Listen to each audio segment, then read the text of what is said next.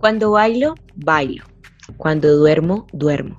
Y cuando camino por un bosque, si mi pensamiento se distrae hacia asuntos distantes, lo conduzco de nuevo al camino, a la belleza de mi soledad.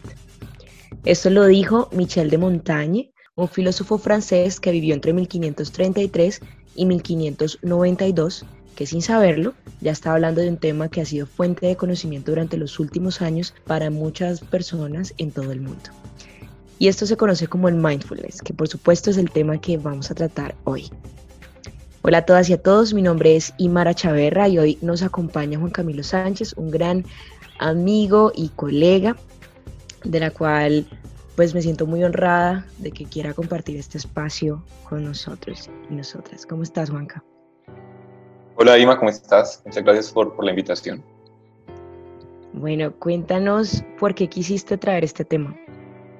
Bueno, pues voy a definir qué es mindfulness y luego de esto pues explico por qué me parece que es un tema muy bacano y muy interesante que se puede aplicar para la vida de todo el mundo. Entonces el concepto es eh, el arte de vivir consciente, digamos que es una definición corta pero que le puede quedar más claro a todo el mundo. Es una práctica que tiene sus raíces en la meditación vipassana, que es una de las principales del budismo. Entonces se fundamenta en prestar atención plena o conciencia plena también pues a las situaciones o estímulos del momento presente por medio de suspensión de los juicios porque digamos que siempre estamos valorando todo lo que ocurre a nuestro alrededor. Si me gusta, si no me gusta, si es bueno, si es malo. Entonces se trata de mantener una actitud de ecuánime frente a la vida y la atención se agudiza por medio de los sentidos. Entonces esto es un entrenamiento que se debe realizar diariamente. Me parece muy bacano porque es algo que se puede aplicar de forma individual a cada persona, dependiendo de sus metas, de sus objetivos, y esto puede generar muchos beneficios para la salud mental y la salud física. Entonces, aparte de que se trata de conocer algo nuevo, porque mucha gente no conoce el tema, también es descubrirse en, el tema y descubrirse a sí mismo. Digamos que también es participar consciente en ese proceso de evolución personal que todos llevamos diariamente. Por eso me parece que es muy bacano. Sí, de hecho, la función de nuestra mente es producir o, o estar procesando información constantemente. Y constantemente también nos vemos como inmersos en pensamientos de autocrítica o de preocupaciones sobre situaciones o en represión de emociones. Hay un estudio muy popular en el que unos científicos evaluaron a, unos, a un grupo de adultos sanos y eh, se concluía que muchas de estas personas preferían recibir descargas eléctricas antes de estar solos con sus pensamientos. Entonces, eh, pues contanos un poquito de eso en tu vida, cómo has enfrentado eso de reencontrarte con tus pensamientos.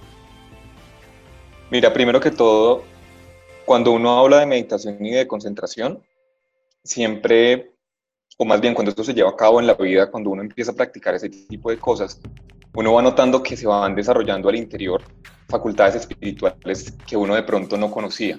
O sea, cosas que, que uno no sabía que podía sentir, que uno no, podía, que, no, no sabía que podía realizar por medio de la meditación, por medio del mindfulness. Mm, entonces, digamos que, por ejemplo, en mi vida yo he logrado durante estos últimos meses como tener más claro quién soy, lo que quiero hacer con mi vida, porque de todas formas, pues yo tengo ya, yo inicié una carrera ya hace algunos años y esto pues se ratifica con, con, lo que vengo haciendo con mindfulness. Digamos que no se trata de cambiar lo que uno es o lo que uno ha venido haciendo, sino potenciar por el contrario esas virtudes y esas capacidades que uno puede ofrecerle al mundo, que uno puede ofrecerle a la gente y, y de la cual uno pues se siente orgulloso.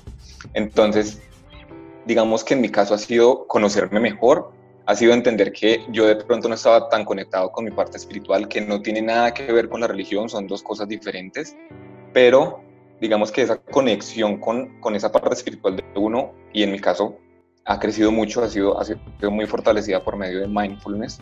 Uno sí nota el cambio, digamos, de la forma en que uno se está relacionando con la gente alrededor, escuchar más, aprender a escuchar más. Muchas veces uno lo que quiere hacer es hablar y hablar, pero no escucha mucho a quienes están a su alrededor y le pueden aportar cosas positivas.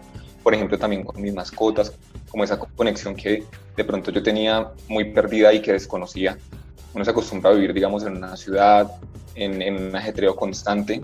Luego de la pandemia, a todos nos cambió la forma en que estábamos funcionando en nuestras vidas. Entonces, ese alto en el camino me hizo querer conocer más acerca de esto y definitivamente los beneficios yo los he podido notar en estos últimos meses. Asimismo, la salud física. Es importante que la gente entienda que muchas veces no solamente estamos hablando de prácticas que traen un beneficio para la salud mental, sino también la salud física. Esto soportado con un plan de ejercicios, con una dieta. Entonces, digamos que en mi experiencia personal ha sido algo muy gratificante y ojalá que yo pueda seguir construyendo pues esto a lo largo de mi, de mi vida y que se pueda seguir fortaleciendo. La verdad es que me alegra mucho escuchar tus palabras porque no sabía que el mindfulness pudiera abarcar tantos aspectos de la vida.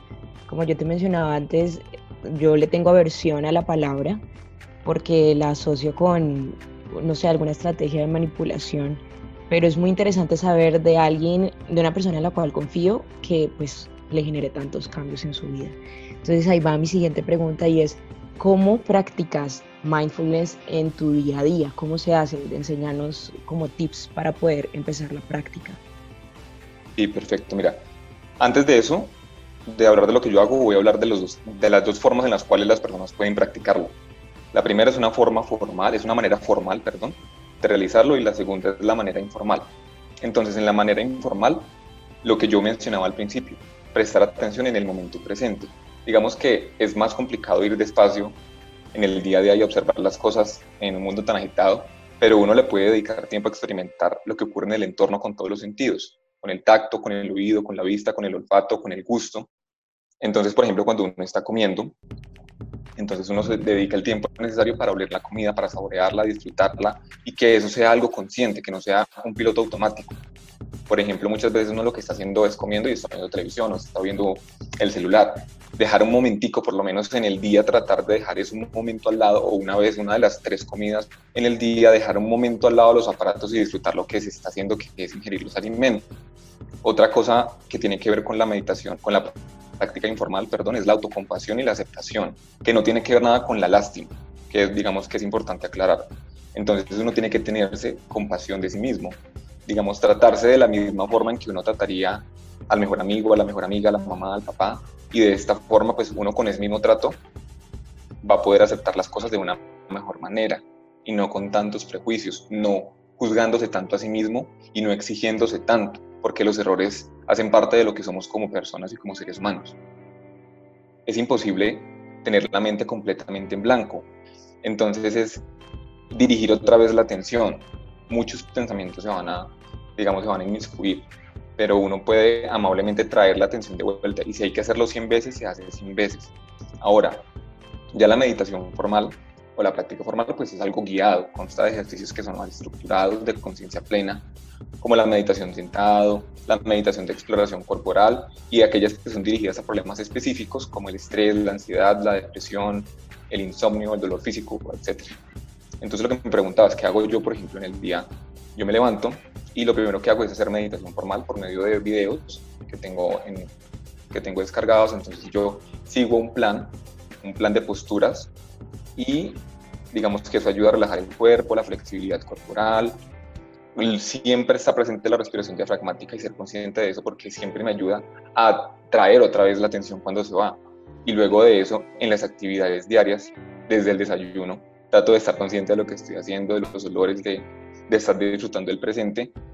La parte de la gratitud me parece súper importante que la gente entienda que por lo menos en este momento que estamos viviendo de pandemia hay personas que están pasando unas situaciones de verdad horribles y hay algunas personas que somos unos afortunados y que no estamos de pronto viviendo eso tan directamente, entonces agradecer todas las cosas que uno tiene que muchas veces las otras personas pueden que no tengan acceso a esto entonces, si me entiendes, es un juego de irse conociendo, ir entendiendo el entorno, qué me gusta, qué no me gusta, cómo agradezco todo lo que tengo a mi alrededor, cómo retribuyo esto a la gente que está a mi alrededor. Y por supuesto, me parece que compartir ese tipo de información es algo pues, muy positivo. Mm, creo que es muy importante esto de, de entender que el mindfulness no es tener ausencia de pensamientos, sino ausencia de juzgamiento de los mismos que, es un ejercicio constante mientras aprendemos a vivir y aprovechar lo que tenemos en este momento, mm, como que evitando que nuestra mente vaya al pasado o se mantenga rumiando en lo que podría pasar en el futuro. Entonces, nada, quiero agradecerte por tu tiempo. No, muchas gracias a ti. De hecho, lo que decías ahorita de, la, de, diferenciar cosas, entonces, no es dejar de pensar, no es cambiar la forma en que yo estoy, de la, en la forma en que yo, me, yo funciono en el mundo, no es cambiar la forma de ser, no es cambiar la personalidad, sino que es enfocar la atención y dejar de, digamos, juzgar tanto las situaciones que en realidad no tienen por qué ser juzgadas. Si hoy está haciendo sol y mañana está lloviendo, pues son cosas que yo no puedo cambiar. Eso hace parte de la aceptación y de la resiliencia. Y cuando uno disminuye ese juzgamiento, definitivamente la vida se hace más amena y más tranquila y más feliz. Entonces, ojalá pues, las personas puedan buscar acerca de este tema. Hay mucha información acerca de, lo que es mindfulness, es un tema muy extenso, pero digamos que por hacerlo práctico, pues de lo que hemos hablado ha sido como lo más concreto que yo puedo como decir. Y muchas gracias, ojalá que la gente pueda interesarse en el tema y conocer más acerca de esto. Muchas gracias, Juanqui, muchas gracias a todos y a todas por escucharnos. Que tengan un excelente día.